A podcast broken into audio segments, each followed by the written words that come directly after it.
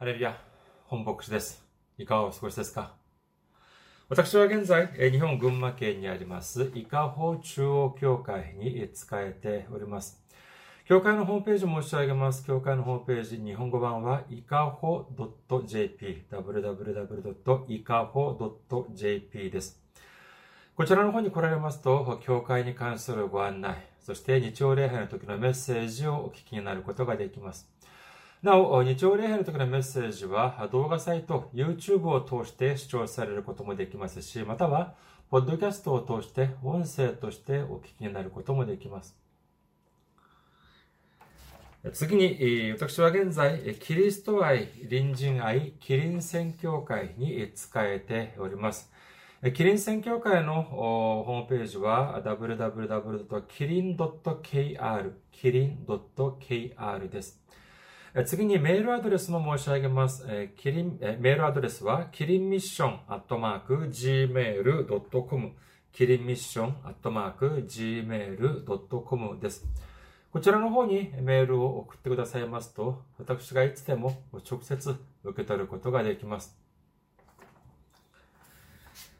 次に、先週も選挙支援としてごご奉仕してくださった方々がいらっしゃいます。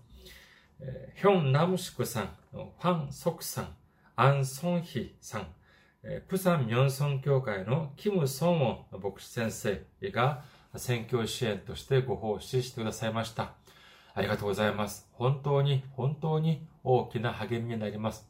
イエス様の驚くべき祝福と溢れんばかりの恵みが共におられますようお祈りいたします。次に、選挙支援としてご奉仕してくださる方々のためにご案内いたします。まずは日本にある銀行です。群馬銀行です。店番号は190、口座番号は1992256、本村ビルです。群馬銀行、店番号190、口座番号は1992256、名義は本村ビルです。次に、ゆうちょ銀行です。ゆうちょ銀行、記号は10450、番号は356-44801、えー、天番、店の番号は048です。記号は、ゆうちょ銀行、記号は10450、番号は356-44801、天番、店の番号は048、名義は本村ビルです。次に、韓国にいらっしゃる方々のためにご案内いたします。これは韓国にある銀行です。警備国民銀行です。口座番号は07921-0736-251です。警備国民銀行口座番号は07921-0736-251です。私どものの教会はまだ財政的に自立した状態ではありません。皆様のお祈りと選挙支援によって支えられております。皆様のたくさんのお祈り、ご関心、ご参加、ご奉仕、お待ちしております。それでは、今日の御言葉を見ています。今日の御言葉は、ローマ人への手紙、11章30節から32節までの御言葉です。ローマ人への手紙、11章30節から32節までです。お読みいたします。あなた方はかつては神に不従順でしたが、今は彼らの不従順のゆえに憐れみを受けています。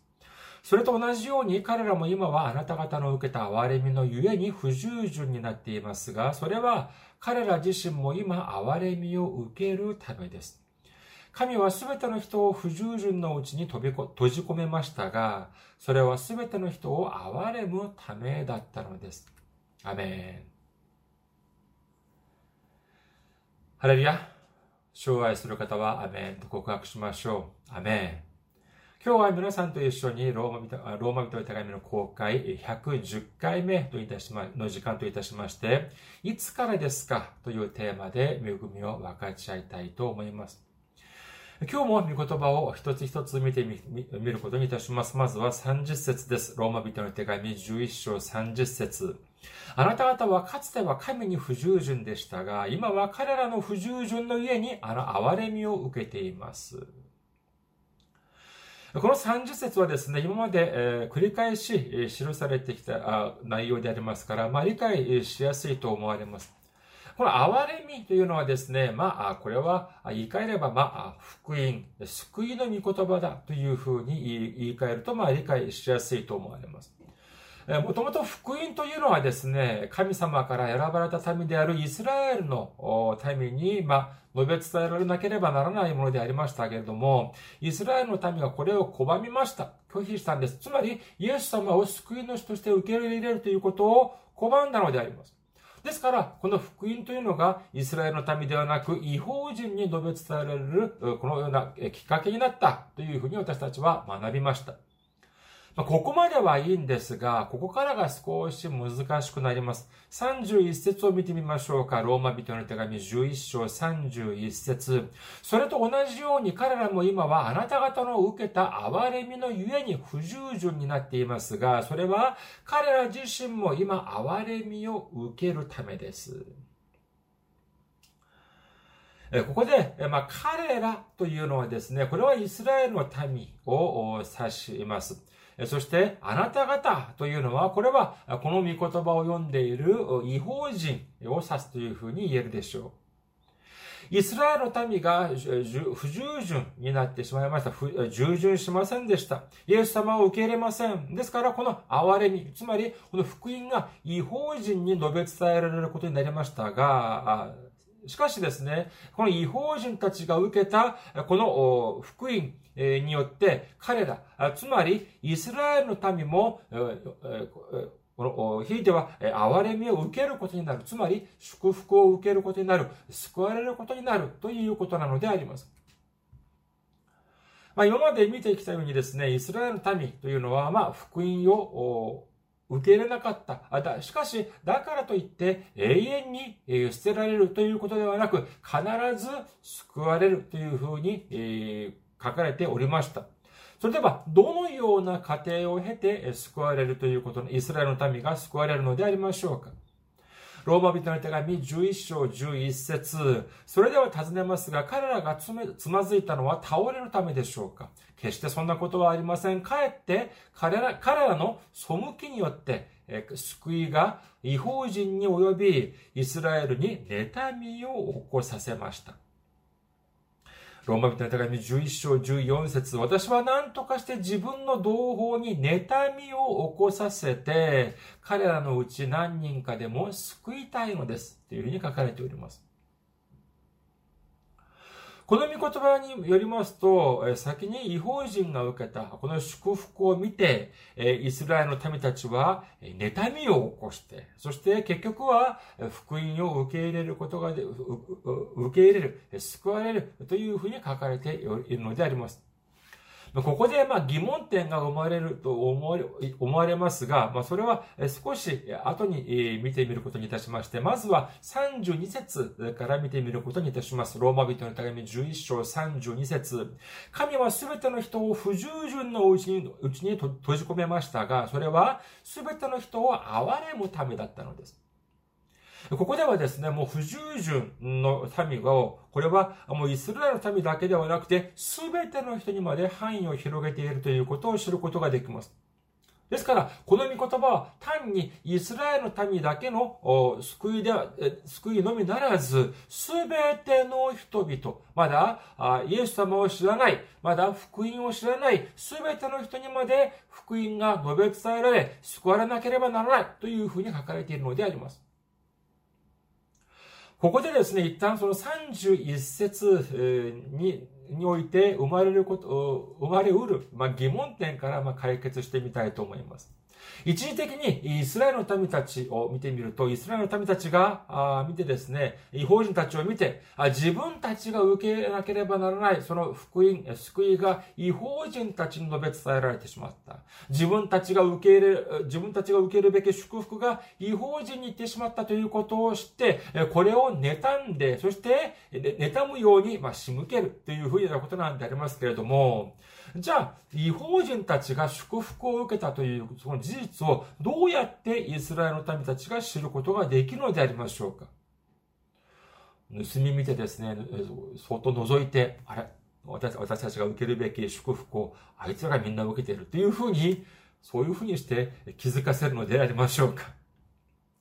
ここではですね、イエス様が最後に何ておっしゃったのかということを見ると、ヒントがあります。イエス様は蘇った後、そして天に昇られる前に、弟子たちに何ておっしゃいましたか？マルコの福音書16章15節それからイエスは彼らに言われた、全世界に出て行き、すべての作られたものに福音を述べ伝えなさい。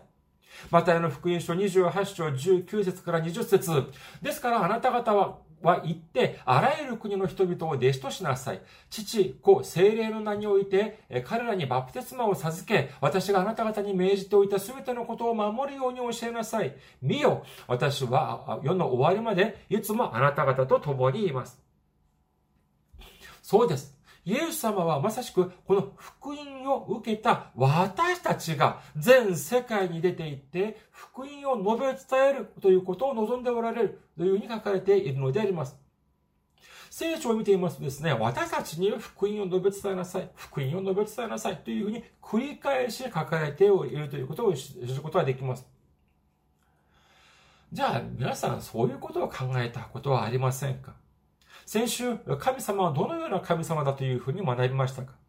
そうです。全知全能の神様であります。全知全能とは何でしょうか？それは、すべてを知り、すべてを成し遂げることができるという意味であります。まあ皆さんは信仰が熱いですから、ああ、そうか、アメンというふうにまあ受け入れられるかもしれませんが、私はですね、疑問を持っていました。どういう疑問かというと、いや、神様は不可能がないわけでしょ？すべてのことができるわけでしょ？じゃあ、神様がすべての人々たちに福音が述べ伝えられるということを望んでおられるんでしょう。それではどうですか？じゃあ、ご自分がやったらいいじゃないっていうふうなこと、皆さん思われましたか？私は結構それを思っていました。なんでご自分がなさらず私たちにそれをやるとおっしゃっているのか。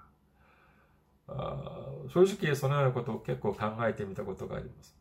だっておかしいでしょう。神様は全ての人々をとても愛しておられます。どれくらい愛しておられるかというのを、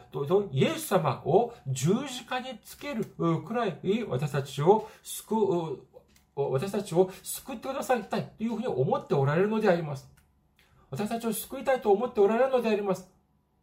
すべての人々がイエス様を救い主として受け入れ、そしてイエス様の十字架、イエス様が十字架において私たちの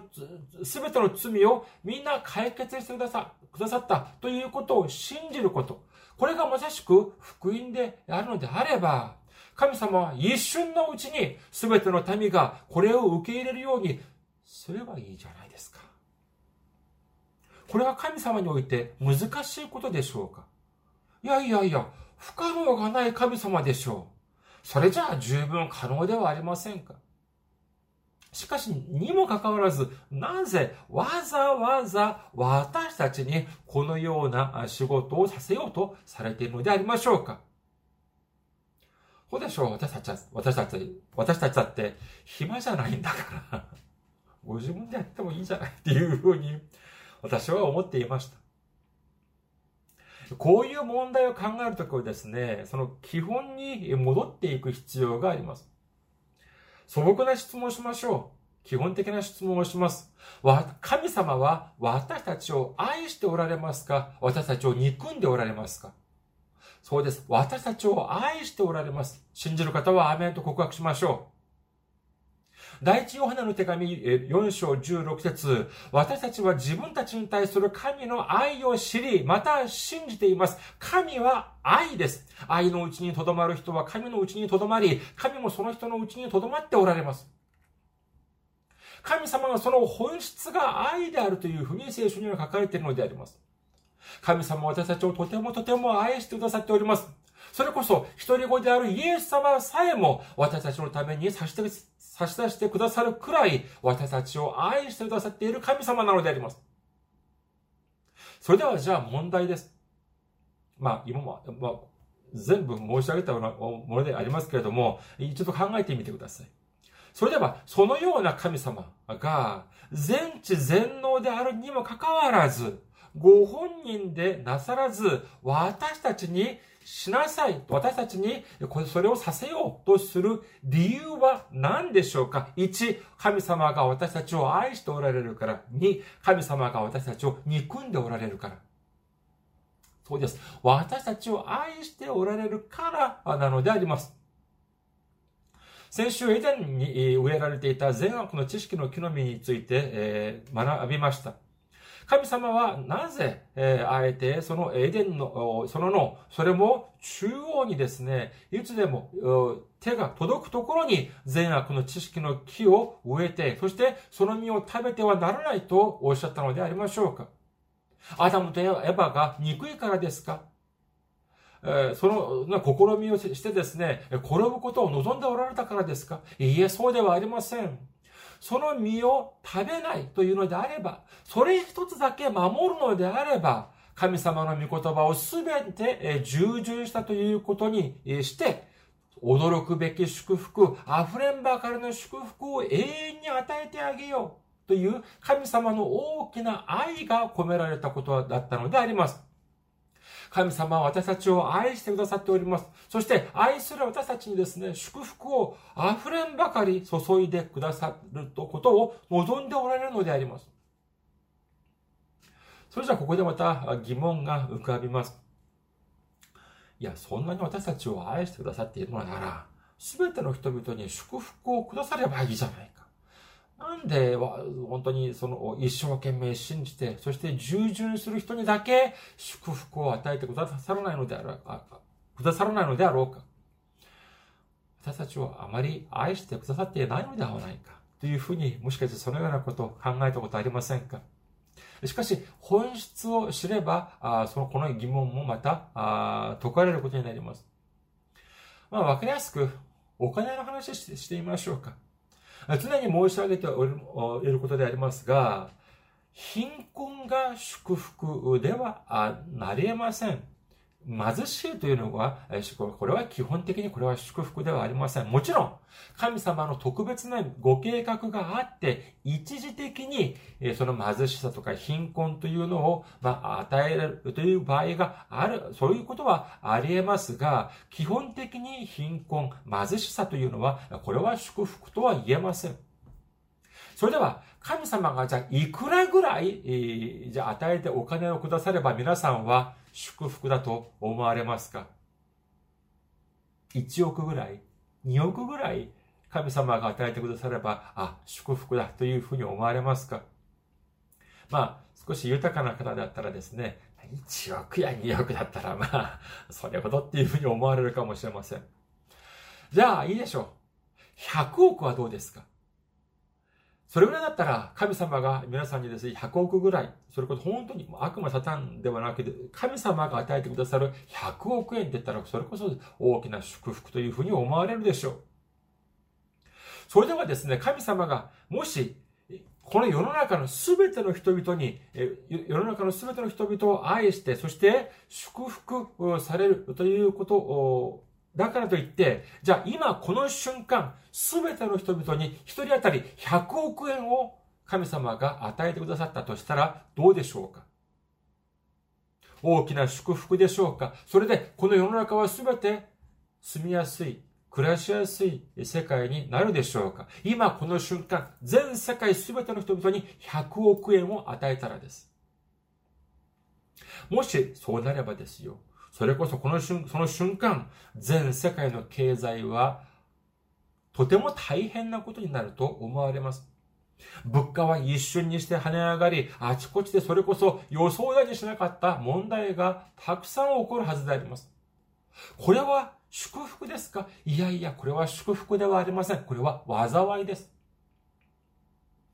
神様が愛される方に、愛される人に与えたいものは祝福であり、災いではありません。それでは、どのような人たちに与えるのが祝福でしょうか？本当の祝福でしょうか？それはまさしく神様に従順する人たちだけに与えるのが本当の祝福なのであります。まあ、この前の東京オリンピックについて、えー、少し考えてみたいと思います。もともとは、まあ、その2020年に開かれる予定でしたけれども、まあ、新型コロナの影響でですね、延期されました。そして、えその後、まあ、2001年後に、1年後の2021年に、え開催するのか、あるいは取り消すのか、中止をするのかといって、まあ、様々なことが、まあ、論争がありましたけれども、まあ、ご承知のように結局2021年に無観客で開催されることになりました。ここにはまあ様々な意見があり、あり得るとは思われますが、それでは、オリンピックに出場する選手たちにとってはどうだったでしょうか？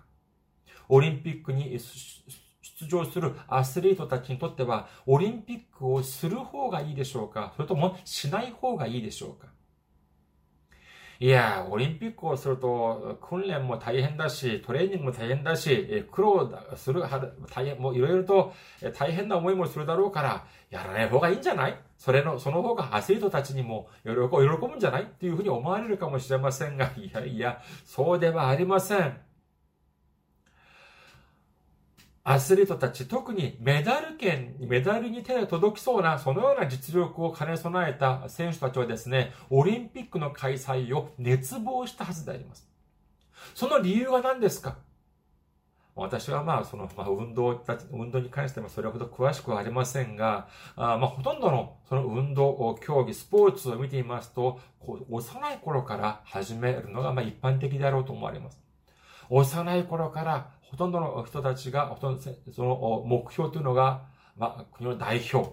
あそしてオリンピック、そしてひいてはオリンピックの金メダルというのを、まあ、目標にして頑張ってきたはずであります。だったら当然オリンピックが開催されて初めてメダルを取ることができるのであります。オリンピックが開催されなければ自分が目標としていた驚くべきその褒美、賞をもらう機会、チャンスさえもなくなってしまうからなのであります。だからといって、じゃあ、オリンピックが中止になり、じゃあ、出場予定の選手の全ての人たちに金メダルを一つずつ、じゃあみんなあげますっていうのであれば、じゃあそれで選手たちは喜ぶでしょうか？そんな金メダルに何の値打ちがあるでしょうか？それは金メダルではなく、ただの金色のメダルです。賞というよりは記念品ぐらいにしか値打ちがないはずであります。じゃあ選手たちが一番望むものは何ですか？それはまさしく自分が一生懸命汗水流して、そしてそのつ、ついに最終的に金メダルを取るということ。その時に初めて全世界の国民から拍手喝采を受け、そして、えー、表彰台の一番高いに登って、そして国家がその競技場に流れるとき、それこそその時が、そういう、そういう時がこそが、本当に値打ちのある金メダルを与えられたということなのであります。まあ、最近ワールドカップというのもかなり、え、熱を帯びています。今2022年11月でありますけれども。じゃあそういうワールドカップを見てですね、もちろん自分の国が勝つことを当然望むでしょう。でもですね、じゃあ一瞬にして自分の国たちの選手がですよ、人ではなくて天使が来て代わりに戦ったら、それで勝つと、じゃあ喜ぶでしょうか？それ選手たちは喜ぶでしょうか？見ている側はどうですか？オリンピックも同じです。自分の国の代表選手がですね、一緒にして天使になりました。天の見つかりになりました。天の見つかりが、あ競技をしたら、それこそ金メダルどころじゃないでしょう。世界記録だって、えー、もう全部塗り替えられるはずです。じゃあ、それで喜ぶ、じゃあ、それで選手たちは喜ぶでしょうか？いや、そうではありません。選手たちはこういう風になってしまったら、拍手をもらうことができません。賞をもらうことができないのであります。信仰においてもやはり同じです。神様が全てのことを皆成し遂げてしまったら、誰が賞を受けることができなくなってしまいますかそうです。私たちが受けることができないのであります。私たちが何の手柄も立ててないのに、どうやって賞を受けるでしょうかすべてみんな神様がされたのであれば、私たちは何も手柄を立てることができないのであります。これは喜ばしいことではなく、残念なことなのであります。だから何ですか？そうです。神様が、神様自らされることがとてもたやすいにもかかわらず、あえて私たちを送って送り出そうであります。その理由が何ですか？それはまさしく私たちに賞を受けさせる大位からなのだということを信じる皆様であらんことをお祈りいたします。だから32節を見て見てみるとどうですか？これを知らずに32節を見ると何のことだかわかりません。しかし、これを知ると全てが理解できるのであります。ローマ人の手紙11章32節神は全ての人を不従順のうちに閉じ込めましたが、それは全ての人を憐れむためだったのです。この世の中には神様に従順しないたくさんの人々がいます。神様を知らず、そしてイエス様を知らない人がどれほどたくさんいるか知れません。このような人たちも神様は愛され、そして救われることを望んでおられるのであります。神様は全知全能である方であります。望む、やろうと思えば、一瞬にして、皆さん、全部の人に福音を受け入れさせることもできます。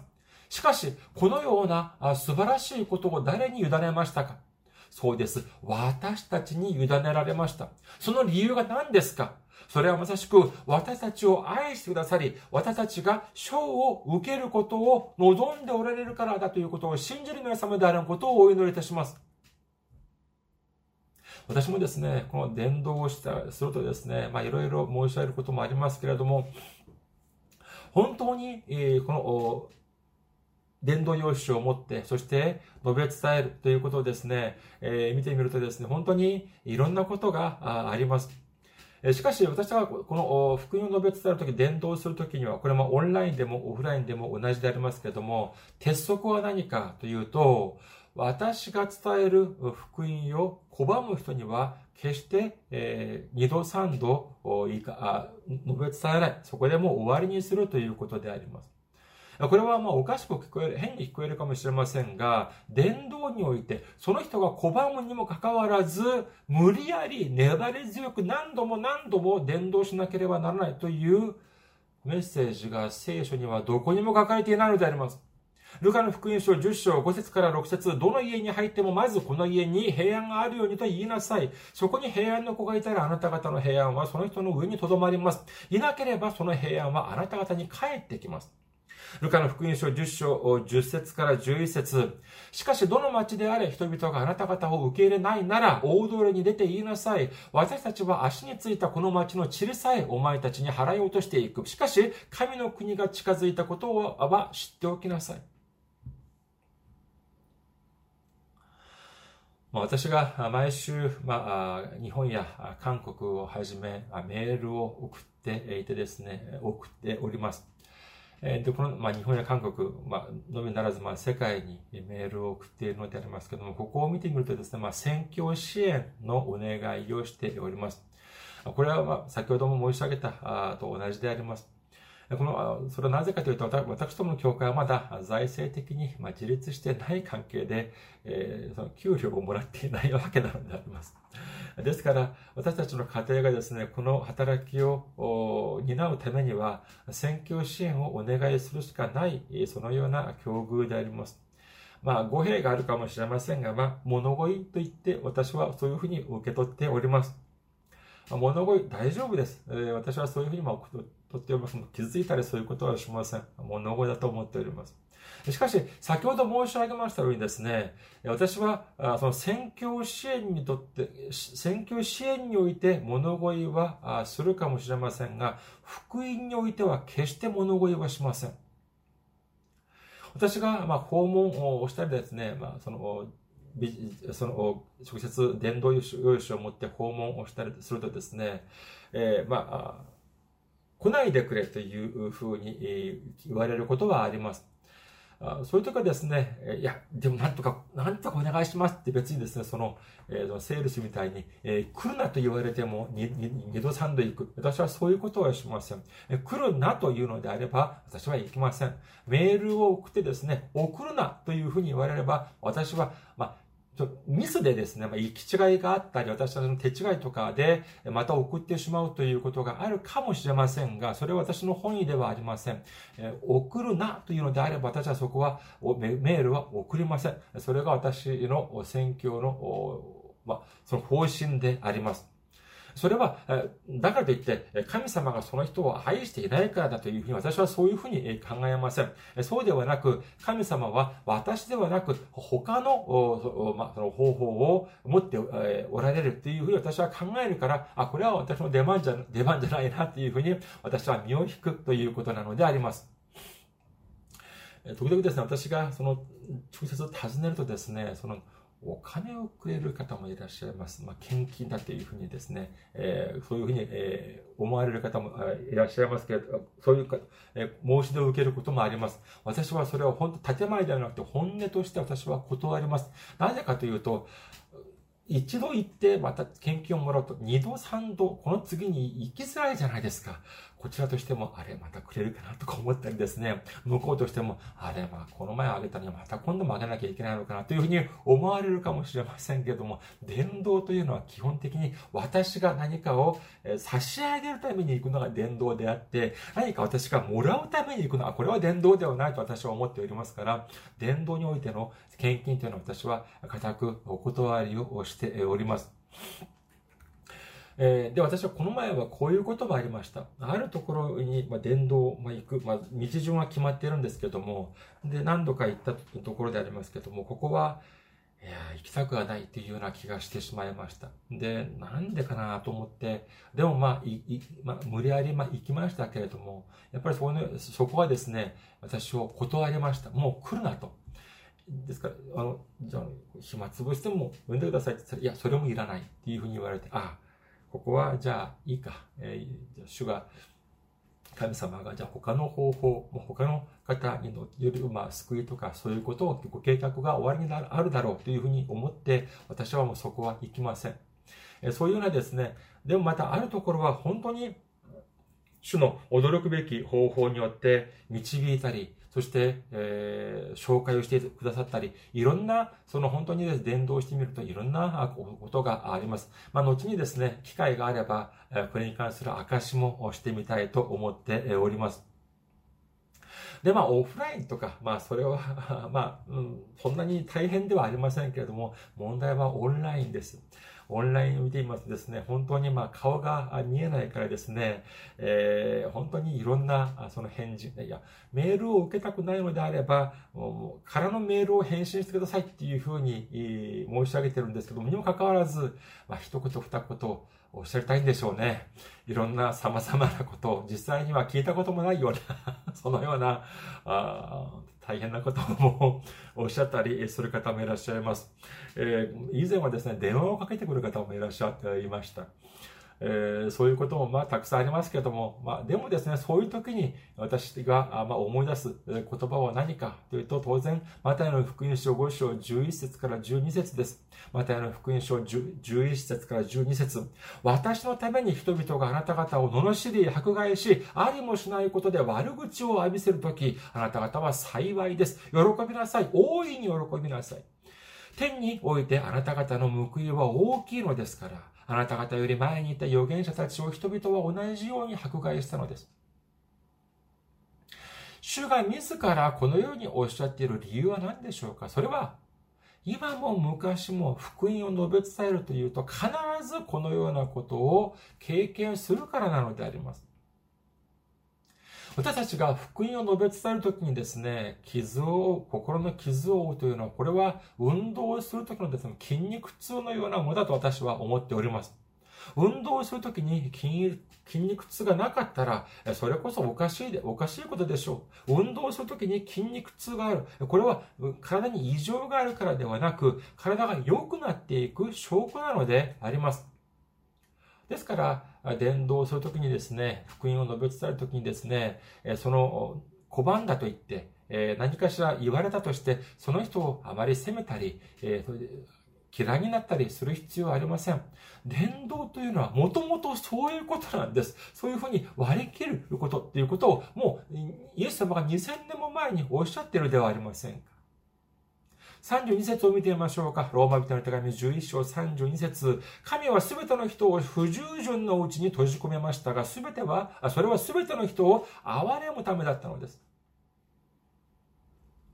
私たちがいくら伝道しようとしても、いくら祝福を受けようとしても、周りに伝道して祝福を受けようとしても、周りに伝道する人がいないのであれば、これは困ったことになってしまいます。だから、主は全ての人が祝福を受けることを望んでおられるにもかかわらず、あえて私たちの周りにまだ